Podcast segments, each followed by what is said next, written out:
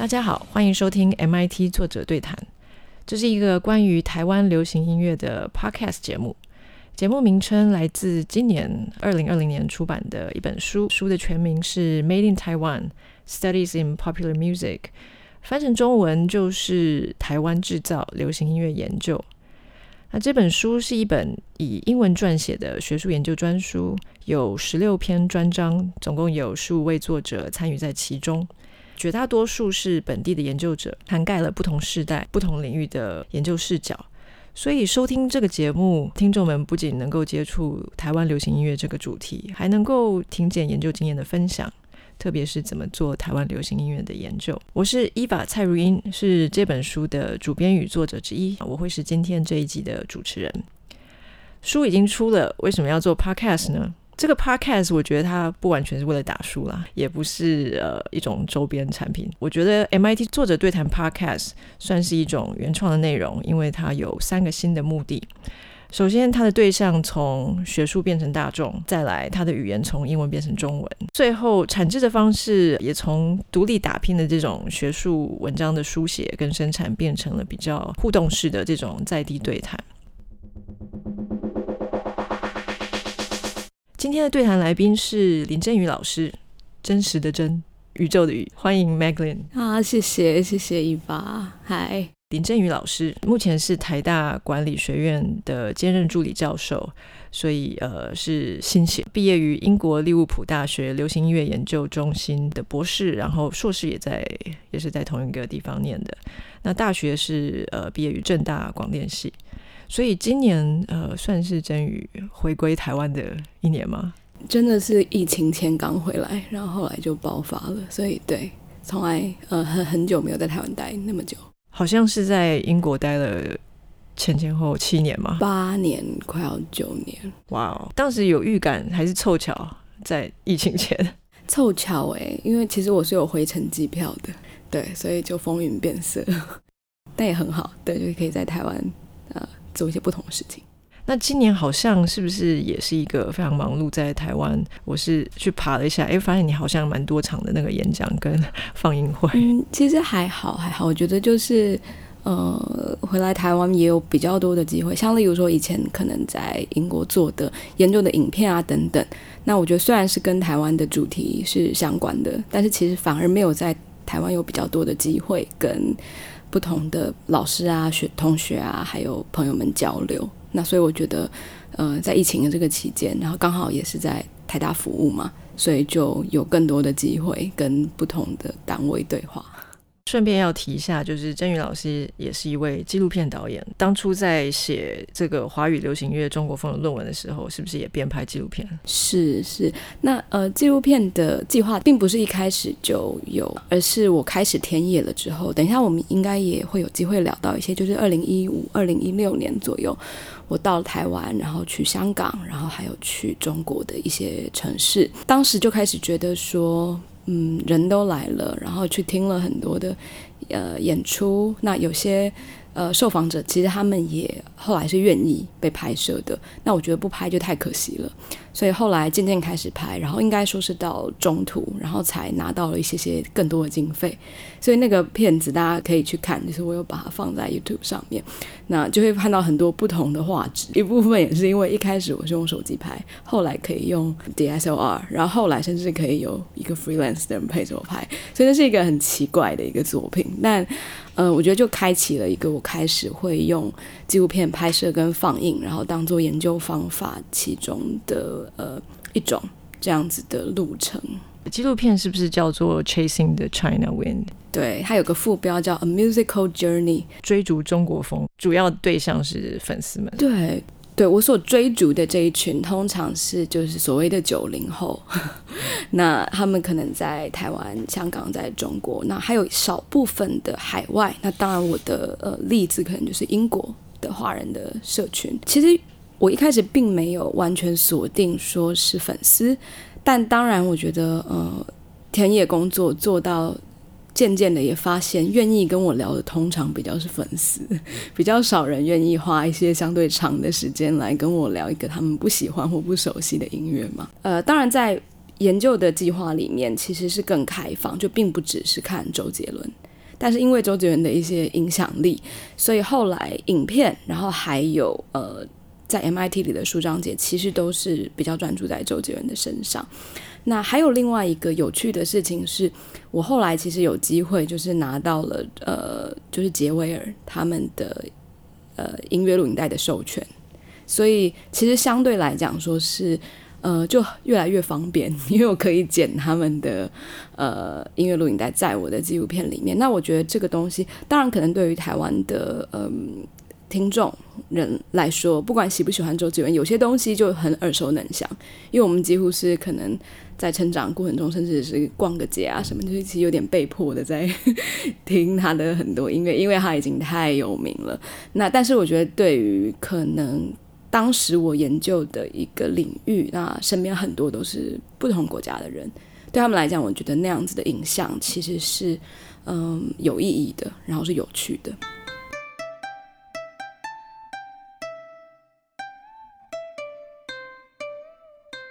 真宇在 MIT 这本书里面是第十二章的作者，这一章里面的几个重点，其实刚才已经多少已经开始聊了。我我们现在讲中国风，呃，但是在专章里面其实有讨论到中国性，对不对？就是 Chineseness 这个问题。这我有跟真宇提到说，我家大儿子就是现在十二岁、十三岁的这个国一的的台湾青少年，似乎也有人还在听周杰伦。我不确定他们会不会。知道说什么是中国风，我们要怎么样简单的去定义中国风？我觉得首先是在我自己思考呃中国风的音乐的时候，其实我也可以了解，在中文的语境上，中国风其实可以指的是就是很多的可能性，就是有中国的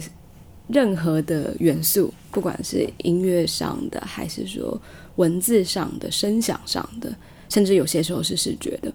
但呃，在我自己的这个研究里面，其实我使用的，因为毕竟论文跟专书写的是英文嘛，那呃，我用的词是 China Wind Pop，所以相对之下，其实呃，就是它的定义，在我使用的时候，就会比所谓 Chinese Style 或者是呃中国式的流行音乐还要再更。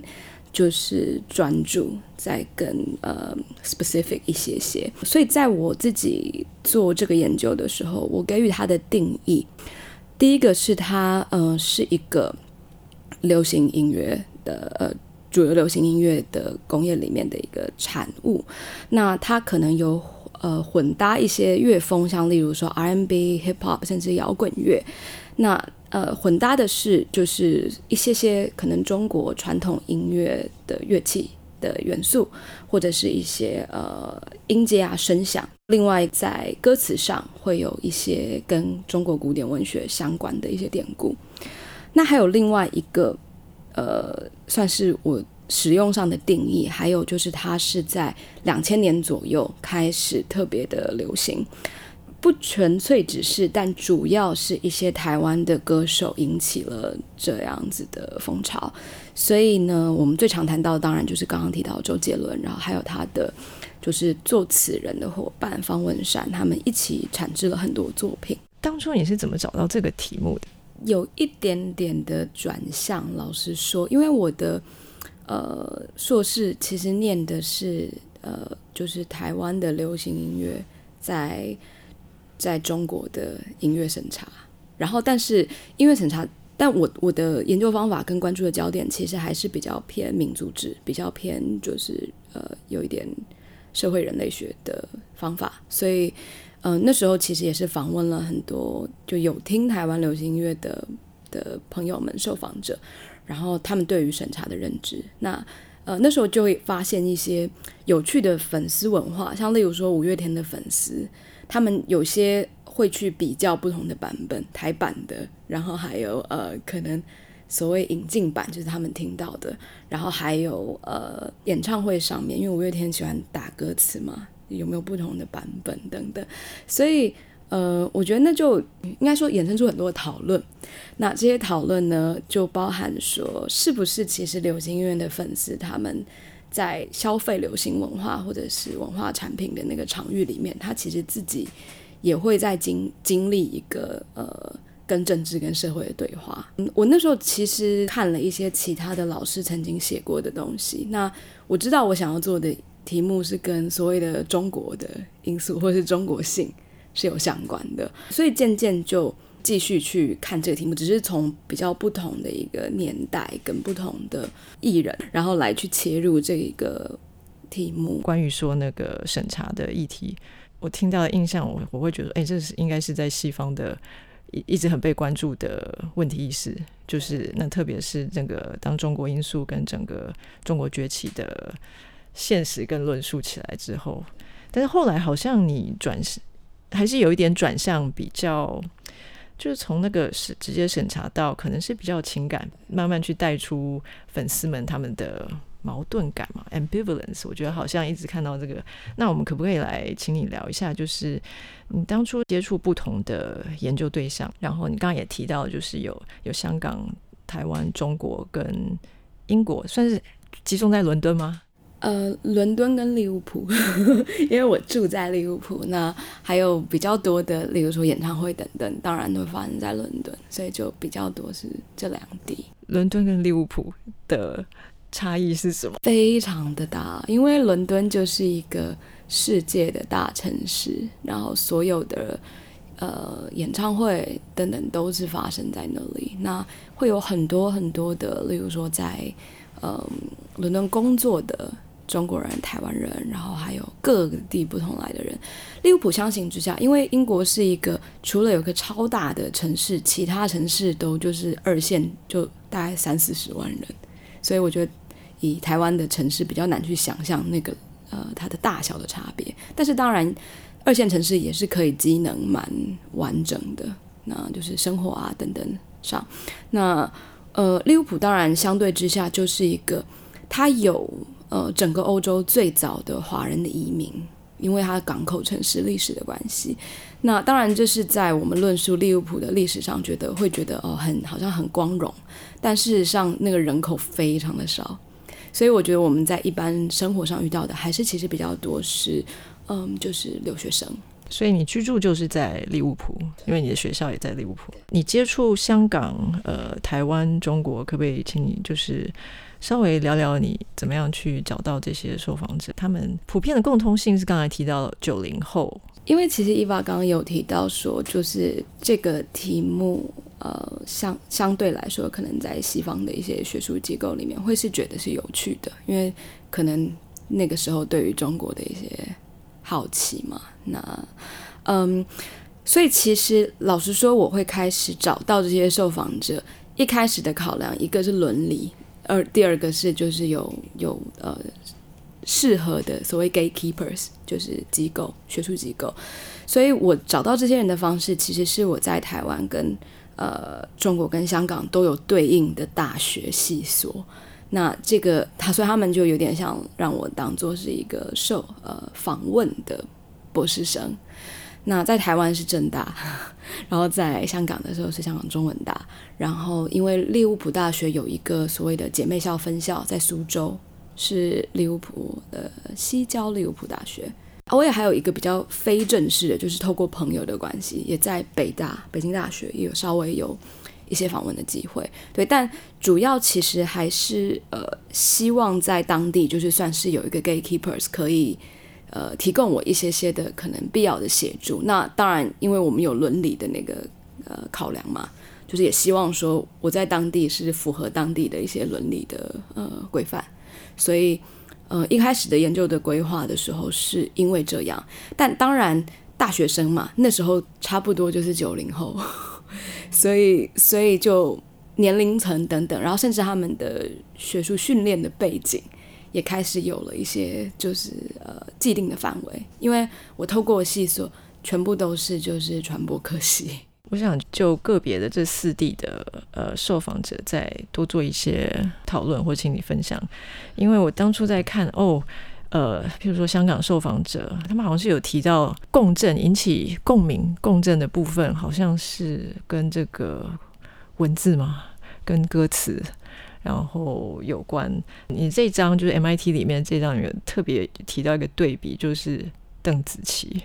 还是一个非常有一点突兀，对不对？其实我觉得还好诶，因为前一阵子我在上课的时候，就是讨论到了有关于现在现在研究生的二十出头，他们接触香港的香港流行文化的经验，然后就会发现，其实当然他们可能更熟悉的是就是雨伞运动，或者是。或者是去年的这个反送中的运动，所以是比较接近社会层面跟时事。我在深度在问他们说：“哎，什么电影啊、音乐啊，其实好像就就就沉静下来了，或甚至还会如果说有提到周星驰，我就会觉得说：哎，这好应该不是你们这个时代，这是可能是电视上一直在重复播放才会有那个印象的。然后后来我就丢了邓紫棋，就有一些讨论，谁可以代表比较香港流行乐，然后。大家都不觉得邓紫棋可以，或者是她的唱腔是有一种很中国流行乐的的这种唱法，那反而是呃陈奕迅嘛，对他好像比较具有。大家觉得，哎，他还是作为一个香港流行音乐的代表。你那时候也是有去香港接触这些周杰伦的粉丝，那你现在还没有什么比较印象深刻，就是跟香港的受访者？香港真的，我觉得其实伊娃刚刚有提到了，我觉得邓紫棋的讨论是蛮有趣的，因为我我我没有意想到，就是他们这么喜欢讲邓紫棋，但是讲当然不是大多数不是正面的讲，因为。我觉得刚刚好那个我去的年份，我现在回想起来还是觉得很特别，因为那是二零一五到二零一六年之间我在做我的田野，所以那时候发生的当然就是雨伞运动，然后在台湾其实呃也是就是太阳花呃学院之后，所以我觉得在讨论这些事情的时候，当然嗯有时候会看到，这是不管是在香港、台湾都是，就是你会看到。呃，这些受访者们，他们可能很愿意、很开心的在聊他们的音乐，但是当切换到这个音乐在社会、政治跟文化之下的意义的时候，就会有一个矛盾，就是像刚刚呃伊娃说的那个 ambivalence 的感觉。而且刚好因为二零一五年左右，那时候邓紫棋去比了，就是《我是歌手》嘛。然后，所以他就等于在呃中国的市场就打开。那我觉得对于香港的一些听众来讲，他们渐渐的开始说，觉得他的音乐跟他所代表的是一个所谓 mainland Chinese ness，就是中国大陆的中国性。我在我的研究里面也会发现，这这这个东西跟可能文化的或者是社会上的中国性其实真的是不同的。所以我觉得我们才需要。用不同的角度来谈论这件事情，因为我觉得在香港的呃受访者的经验里面，其实有蛮大多数觉得周杰伦这样子的中国风的音乐，他们是觉得喜欢或者是不排斥，就是因为他们觉得这东西是新的，是有趣的。那甚至有呃一两位，我想我在我的书章节里面有提到，他们有提到说，呃，他觉得。他在香港生长的过程中，他对于自己的文化这件事情比较没有机会想的那么多，所以他觉得能够透过这样子一些音乐，带着一些传统的元素，来让他们呃听到，然后经验，就是所谓的中国传统，或者是已经有呃一些新的元素加入的文化，那他们觉得是一件正面的事情。但是当然谈到邓紫棋的时候，他们。所想的就是你知道，就是中国大陆，就对他们来说。但我也觉得比较有趣的是，其实邓紫棋的音乐在呃，我我我有做一点点的她的专辑相关的分析。我觉得其实她的她的专辑是一个非常呃主流流行工音乐工业会做的一些手法。所以至于说能不能够。呃，在文本上看得到，真的是就是中国的影响。其实这件事情是有一点模糊的，但我觉得这就是呃所谓对中国性的感知有趣的地方，因为我觉得还有很多不同的呃可能性。OK，所以你说是主流香香港主流音乐产业会做会操作的事情，其实我觉得比较像是跨国的的。跨国的主流音乐产业会像，因为例如说邓紫棋的专辑，当然他自己是一个呃写歌的人嘛，所以他有他自己的创作。但是例如说他的编曲啊、他的混音啊、录音，其实是跨国分制这件事情。像我们嗯，就是在 K-pop 或者是台湾的 Mandopop 里面也都可以看得到这样子的做法。所以我觉得在产制上面有没有特别中国，好像也还好。你说在大概二零一五、二零一六年那个时候跟香港的受访者接触，那也是在那个时候跟台湾的受访者接触嘛？等于是太阳花学运之后的的事情。如果说你那时候接触是二十出头，其实他们听的周杰伦，我不晓得是是哪一个时期的周杰伦，还是其实他们并没有很就是在意区分。我那时候其实访问也蛮惊讶的，就是因为我以为我大他们可能是快十岁吧。哎，那时候可能 但是，嗯，就是会有一个所谓世代上听的差距，他们可能就没有听过，例如说周杰伦第一张的什么可爱女人啊、龙卷风啊之类的歌，但是后来我发现他们也真的都听过。那但是我觉得，尤其以中国风所谓 China Wind Pop 的歌来讲。其实台湾的很多的孩子是在受教育的过程中，有一点被被迫要，例如说念那些歌词，考试国文课会出，或者是是就是呃国中啊、高中啊，就是在做模拟考题什么的时候，其实这些东西会被提到。那有些老师也会用这样子的歌词等等来做教材，所以嗯，我觉得那个影响其实是蛮深的。那嗯，所以确实是我觉得。并没有太显示出他们没有听过周杰伦早期的作品。感觉上，呃，既然会被就是体制内提，就是教育体制内提到，而且算是推崇。当然，周杰伦他可以算是一个。Good idol 嘛，就是好偶像，被教育体制呃认可的 idol。那个时候其实呃，你接触的当然除了九零后之外，是不是也算是经历过新课纲？然后我不晓得用天然毒这样来形容他们，算不算 算不算是合适的？我觉得确实有诶，因为我们在聊到呃音乐的内容的时候，当然呃像刚刚提的，愿意跟我聊的很多都。是偏向比较喜欢这样音乐，当然我大概在嗯九十二个访问的人里面，大概有三个来跟我聊，他就是要批评他的，但是这个比例就是稍微比较少啦。我觉得这是人之常情，我确实可以感觉得到，就是我受访者呃天然毒的倾向。老实说，因为嗯他们在提及音乐跟他们的政治的。一些想法会是两件事，就尤其在讨论中国风的时候，但是通常他们还会提到说这是一个传统跟文化，所以我们还是可以透过一些乐风去熟悉它。那甚至还会提到一些，当然就是像课纲，像例如说，呃，国中的时候学了很很多章的中国历史。那少少的世界历史，那当然跟我那时候比，就是我国中时候比，已经也比较少了。呃，我觉得他们还是会有一些这样子的反思。我有时候也会就是追问，我说，嗯，可是如果我们没有读这些文学的话，会不会你觉得就对于这样子的呃文字的表达没有那么熟悉？他们也说，对啊，好像是。所以确实就会有一些有趣的讨论跟矛盾展现。那当然，我觉得那些不一定是。呃，需要找到答案的问题，但我觉得那就是所谓民族志方法跟田野工作里面，呃，能够遇到非常珍贵的一些时刻跟结果。你接触的台湾受访者，他们呃，摆放周杰伦的位置，不一定跟他们的政治或者是情感或者文呃文化认同，可能还是有一点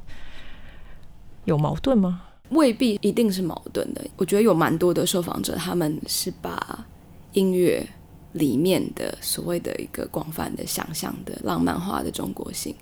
跟呃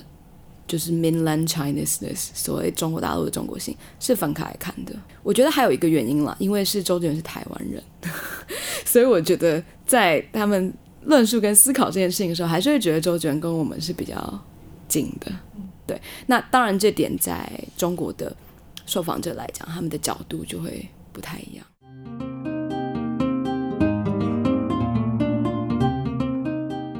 也许我们接下来就进入到中国的，你接触到在苏州吗？还有北京的受访者？我记得第十二章里面有一个提到，就是说，哎，是不是中国的受访者他有提到这个中国性其实是很南方的，就是说周杰伦的中国风。所展现出来的是一种南方的，我觉得这个非常的有趣，好像他也是在打散某一种比较同质性的一个中国性。对这点，伊娃，我就觉得是中国的田野里面非常有趣的，因为相较于香港或者是台湾的听众，那华人其实也是，那当然也有可能是因为我访问的刚好一北一南，就是城市上其实地理上就是有一个有一个呃不同的，他们会提到的就是。例如，尤其可能呃抒情的周杰伦的中国风的歌曲里面所用到的一些声响啊，还有他的呃词句、文字上的一些排比等等，会让他们想到的是，例如说宋词，例如说是江南丝竹这样子的音乐的类型。所以，我觉得那个区域性是有趣的。在这样子的讨论里面，我觉得我们也延伸出来了一个呃想法是。呃，中国性这件事情其实是有区域性的。当它变成一个所谓跨国的流行乐的产物的时候，当然那可能稍微又更呃广泛了一点，就是呃拉到说一个假如说文化工业 的里面的产制的过程的话，确实是这些可能一直性不见得会那么明显的被呃强调。但是其实听众，我觉得有时候是听得到的。我记得有一个呃受访者，他在北京念书，那他是呃南方人，他就会提到说，诶，这样子的音乐会让我想到家。那甚至还有还有一个是在南方念书的同学，他就提到说，啊，这是我以前对南方的想象。所以我觉得那个音乐里面就有很多。呃，可以去讨论的空间，就是是跟区域有关的，跟不同地域的文化。像周杰伦就《稻香》嘛，这首歌有给他们这种南方景象的感觉吗？我觉得《稻香》反而是一个有趣的，因为在音乐上来说，就是以它的，比如说配器，或者是它的呃音乐上的结构，其实它并不是那么传统周周杰伦自己风格里面的中国风，它是一个有一点点。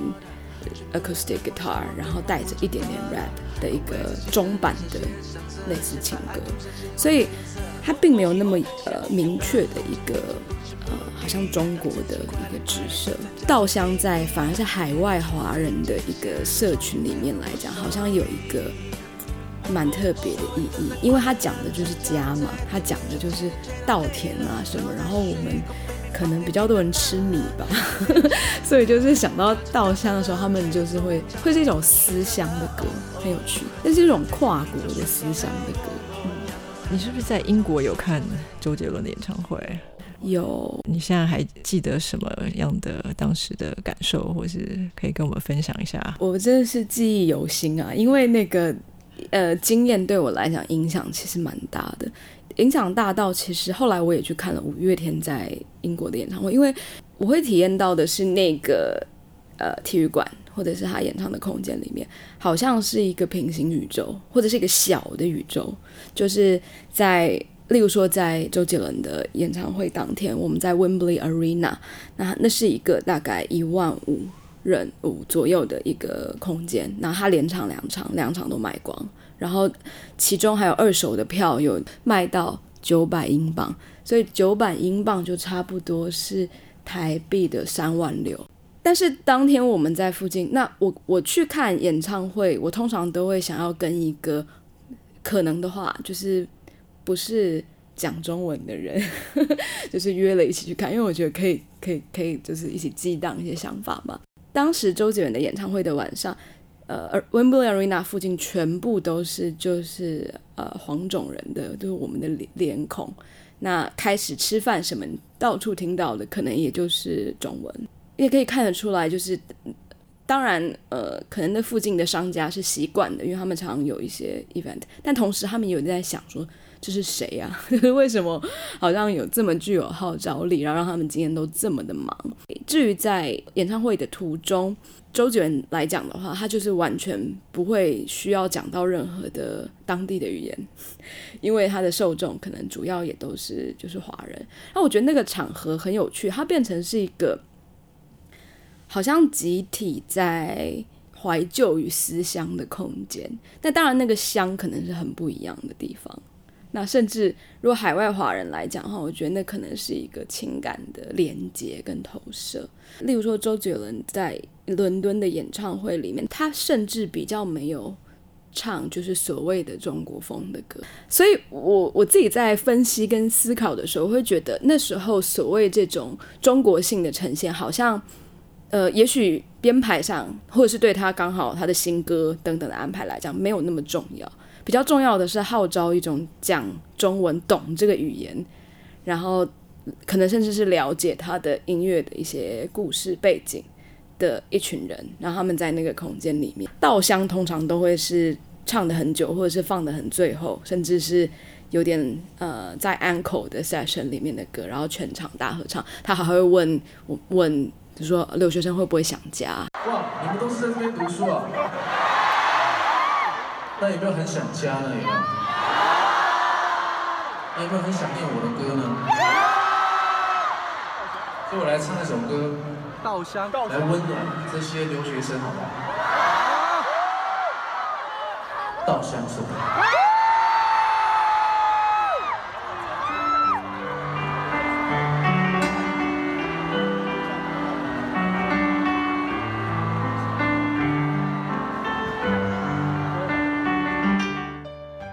提到周杰伦在伦敦的演唱会有一种呃集体，好像会召唤一种集体思乡的情绪跟情感，可能也有不同群体他们的的 home 那个家是不一样的地方。那有没有一些呃，其实他是就是移民了？有的，有的。那时候我去听他演唱会的时候，其实有蛮多，而且甚至因为因为因为嗯，周杰伦没有在欧洲唱太多场，所以有瑞士飞来的，有爱尔兰飞来的。那那些可能就是比较是定居工作的，少数可能呃，例如说不是呃黄种人或华人的面孔的，通常呃可能就是定居的人的朋友或者是伴侣，或者是有带来一起听那样子。那所以确实是有一些定居的人。那我们有聊到的，可能就是在例如说伦敦工作十年、二十年。其实我有接触到，是就是在那边出生，然后也听周杰伦的歌。对，但是刚好我接触到的比较是对于中国呃传统音乐，例如说他有学，他弹古筝等等。呃，当然这是一个有限的一个访谈嘛，但我觉得那个音乐的元素确实还是一个呃会让嗯可能已经是第二代的移民。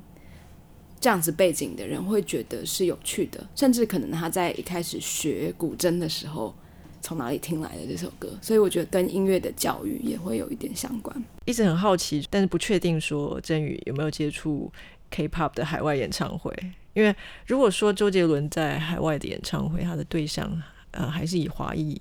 呃为主的话，那这好像是不是跟 K-pop 的海外演唱会的差异还蛮大的？其实我自己的研究的范围虽然是有兴趣的，但是还没有那么有呃经验，就是在 K-pop 的演唱会上。但确实是跟身边一些其他的学者啊朋友们有做一些讨论，就是 K-pop 的学者等等。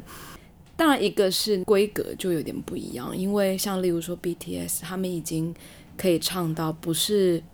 呃 Wembley Arena，是 Wembley Stadium，所以 Wembley Stadium 是。一个快要十万人的场，那就连英国自己的歌手有唱过的，可能也是例如说 Adele 或者是 Coldplay 这样子的 level 的艺人。那今年如果没有疫情的话，其实 BTS 要唱的是就是海德公园，那就是更开放的。所以，呃，我觉得那个经济规模有一点不一样，真的演唱会本身的规模、人次等等是完全不一样的。周杰伦的受众跟观众确实还是比较以讲中文的人为主，而且我也觉得他可能不见得真的有那么有意图，或者是说我们的呃音乐工业的里面的那个做的一些准备跟所本来长期以来的目标，也比较就没有像 K-pop 一样，还是锁定了更多不同的市场，所以我觉得那个发展上还有粉丝的呃文化上是完全不一样的。我也是透过一些研究的阅读跟反思，看到韩国流行乐 K-pop 的讨论里面，这个是从 Made in Korea 那一本 Studies in Popular Music 里面，我看到它里面有一章就是在讲呃 Black Korean Music 这个概念，funk，然后灵魂乐，还有嘻哈的这些黑人流行乐影响下所产生的韩国乐。那我觉得这个观点算是带着一个种族的理论去去重新论述 K-pop。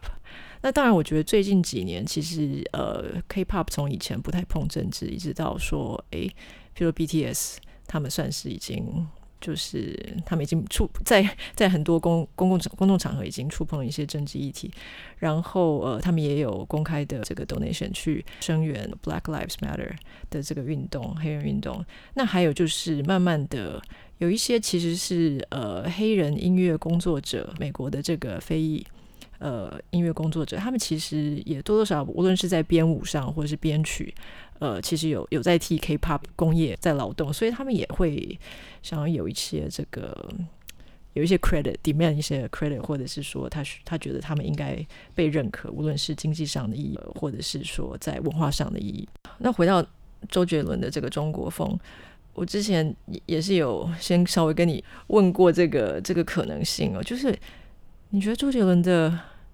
音乐有可能跟黑人的流行乐有没有什么可以对话的地方？之前在思考这个问题的时候，我我觉得确实是，例如说台湾的呃嘻哈音乐跟 R&B 音乐，其实再回头看它什么时候开始进入呃录音工业的，还有呃可能主流的呃音乐的市场里面。其实是当然，我觉得大部分我们会追溯到可能 L.A. Boys，那甚至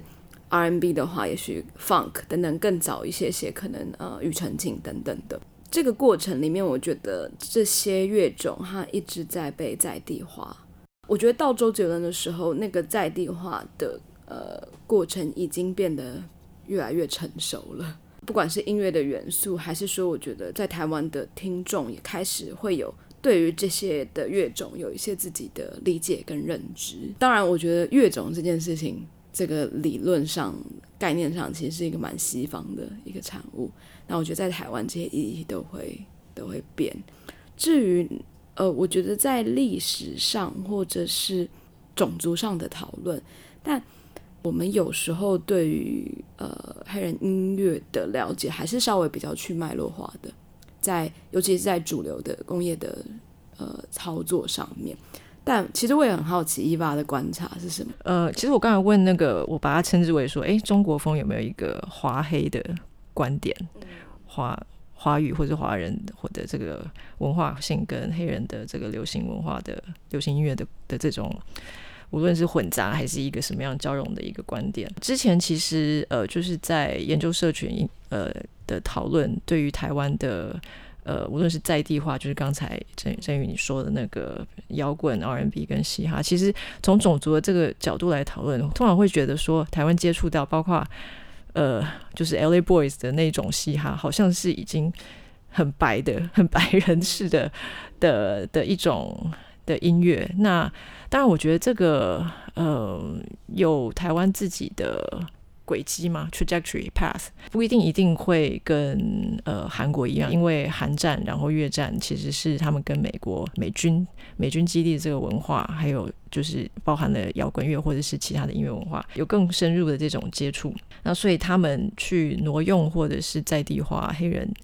呃不同的这种乐种的经历，应该是跟台湾也是不太一样的，所以这这大概是我目前的观察。可是我后来有看到就是。应该也是周杰伦地表最长演唱会的，他的我有注意到他有一些 MV 或是他的乐手的族群就是种族嘛，那我好像有注意到一些呃好像是黑人乐手，但是我不确定，这可能要比较系统性的去回顾或者去观察说他固定合作的的乐手，特别是 live band 这种，因为我看过他的现场的演出，呃，在英国等等。就是其实也是有限的，我们一直在追。但是我呃印象中，在英国那一场，他的乐手跟他的，例如说合音啊，其他工作人员他有介绍的等等，其实主要还是台湾人。因为呃，一方面是周杰伦，他其实当然我们觉得他是一个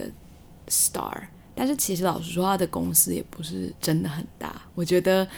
呃，这个 mainstream 跟 indie 的，我觉得中间有很多可以讨论的空间。但是因为他他有他自己的 record label，还有他自己的呃，就是经纪公司。那我我觉得他的在做音乐的那个呃团队上，其实还蛮在地的。就是跟例如说我们刚刚提到的邓紫棋，那可能更不要谈说，例如说王力宏等等。我我我觉得他的团队是比较偏在地的。但是，例如说他拍 MV，那我觉得他就很喜欢用不同的种族的脸孔。那对，就是例如说，可能呃，他也跟就是今年刚过世的 Kobe Bryant 有一起拍过 MV。那更不要谈，我觉得呃，周杰伦的音乐录影带里面也有很多那种性别角色，那东西是蛮甚至可以说是有争议性的，但是。对，也会有很多不同的种族脸孔的女性，所以我觉得在视觉等等上的呈现，可能像伊娃刚刚提到，就她想要呈现那种 cosmopolitan 就是的世世界的一个一个氛围，但嗯，我觉得她的音乐的产制上，其实她的团队还是蛮在地的。那只是说她在视觉上为什么呈现这种世界性背后的那个思考是什么？对，我也还蛮常想这个问题的啊。我我我曾经做了一个在心里做了一个比较，还没有很认真的有呃，你知道很扎实的学术分析。但我发现周杰伦的呃世界所谓的风格的 MV 都很喜欢去欧洲的各大景点，然后拍就是巴黎铁塔，就拍的很清楚。爱丁堡的就是城堡啊。其实他也蛮有趣的，就是他，例如说他的婚礼等等的，其实带了很多的游客量，所以在英国的小报上都可以看得到，说有一个亚洲的巨星，然后在这边结婚，然后就很多人进入那个城，就是我觉得那个蛮好玩，就是他有一些，他有一种，呃，观光客的姿态，就是在这些地方介绍这些著名的景点给大家看，但是我觉得相对来讲，他的中国风的。Music video 通常拍的很含糊，就是我觉得，因为那是一种浪漫的想象，对古代想象。我觉得也许那些想象讲的太细，就是好，这里是哪个城，然后我现在在演的是宋代南宋什么时候，就是那些讲完了，可能就没有那个想象空间了。但我觉得，相对于他可能在描述或者是诠释其他的文化景点的时候，我觉得那是一个完全不一样的一个手法。最后，其实我也有一个问题想要跟真宇讨论，就是说，诶，你觉得非华语的中国风音乐是有可能的吧？或是其实已经存在了？我想到其实是，其实大概在谢金燕两千年早期的音乐风格里面，也有中国风的元素。那今天西方流行乐有可能有中国风吗？我先回答第一个问题，就。我觉得是有可能的，因为一开始我们有聊了比较详细的文做研究上面的一个定义，说 China Wind 是什么样的。我等一下要提的这些，我想到的一些例子，适不适合用 China Wind Pop 再去讨论，我觉得就是一个需要呃想一下，因为他们可能有很多不同的特质，但是我觉得有 Chineseness，就是所谓中国性呈现的。非华语的音乐其实是有的，像我直接想到的，像例如说没有语文的古风的 BGM，就是 background music 那种，就是那是一个，那是也是个很好玩，我其实想要更多了解的一个文化的呃产制的一个场域，因为可能比较多重叠，就是一些可能动漫，然后还有可能呃，例如说呃 user generated content。那还有，呃，跟一些小说等等的创作、同人的创作都会有一些重叠。那因为它没有有些东西没有语言，当然古风音乐也有有歌词的嘛。但是因为它没有语言，所以它有时候是一个氛围的呈现。还有另外我有想到的，像我在香港的时候有呃访问到一位乐人，他组了一个乐团，是以笙，就是传统乐器笙。为主主奏乐器的一个 Jazz Fusion 乐团，那他出了呃那个那个乐团叫 Seal Two，Seal 就是笙的广东话。那嗯，他那时候他就有在跟我讲说，我们做的也是就是中国风的音乐。那你听听看，就是不一样等等，就是所以我觉得其实有很多这些相关的呃音乐工作者，就是他们也在尝试不同可能性，因为他那也是没有歌，没有没有人唱歌的，所以当然也没有语言这个呃面向要探讨。还有另外，我想到可能，嗯，也许更早的一点的例子，像例如说《女子十二乐坊》啊这类的，我觉得也会有很多中国相关的中国性在里面可以去呃更多的，我觉得呃理解。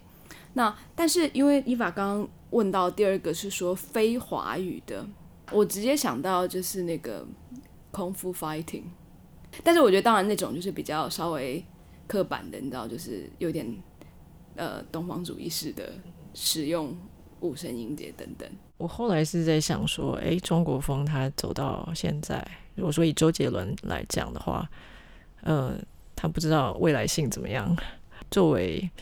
华语流行乐的中国风，它的未来性还可以怎么样发展吗？还是甚至从周杰伦他，你你对他的音乐创作的观察的话，他还在走这条路吗？刚好两个月前，就是有一个期刊在 China Perspective。那其实我讲的就是说中国风是不是已死？然后，但是我我我呃，我用了周杰伦跟王力宏，因为这两个也是我之前在 PhD 比较常看的文本的呃呃，就是帮他们的音乐做一些音乐跟文本的分析。那呃，所以我比较我我后来就有在看一下他们近期的作品。那我觉得近期的那个中国性转换成另外一种呃，就是方式，像例如说，呃，以周杰伦来讲的话，他可能就是，比如说在《Now You See Me》在一个 Two，在一个好莱坞的电影里面，他有一露个面，然后他就说，哦，这是第一首中文的好莱坞的主题曲，那他就写了。那当然，《Now You See Me》里面其实他使用的也是一些比较呃稍微。概概化的，或者是一个比较刻板印象里面的呃东方的音阶跟就是 sample，所以我觉得没有那么清楚的所谓中国的印象。那但是我觉得反而是他们在宣传和操作上就会在讲说，哦，这个是一个中文的歌曲，这是一个值得骄傲的事情，这是一个华人的你知道应该要觉得好的事情，因为我们在可能在好莱坞有那样子的一个你知道呃 presence。王力宏也是近期比较少所谓传统中国风的音乐，China Wind Pop，但是他也会开始跟例如说瑞典的 DJ 等等就是合作，那就会有有这种所谓跨国跨文化的一个对话，所以我觉得把呃中文的流行音乐放到一个国际的。或者是跟国际，当然大他们的国际可能主要还是英美的呃的市场或有人为主的地方做交流，就反而变成是一种呃也是展现文化的方式。但是我觉得在电影主题曲这件事情上，比较能够看到所谓我们定义下 China Wind Pop。尤其是王力宏，他创作的什么，比如说《长城》的电影的一些主题曲等等，那些其实都变成电影主题曲了。所以我觉得这东西就是有一个对话。我觉得可能因为中国风的这类型的音乐，到最后已经变成了一种一种比较既定的、比较 standardized 的一种呃产品，所以他就开始跟其他的呃可能媒介，然后做一些混搭。那也许是因为电影要他写一首，电影要他写一首。就是王力宏很近期会有这样子的情况，但除此之外，他的专辑就会有一些可能中风以外的乐风，所以这是我目前的一些些观察。那我觉得，呃，中国性的话题在音乐里，我觉得还是会非常有趣的，对。但是至于是不是呃两千年初的那种呃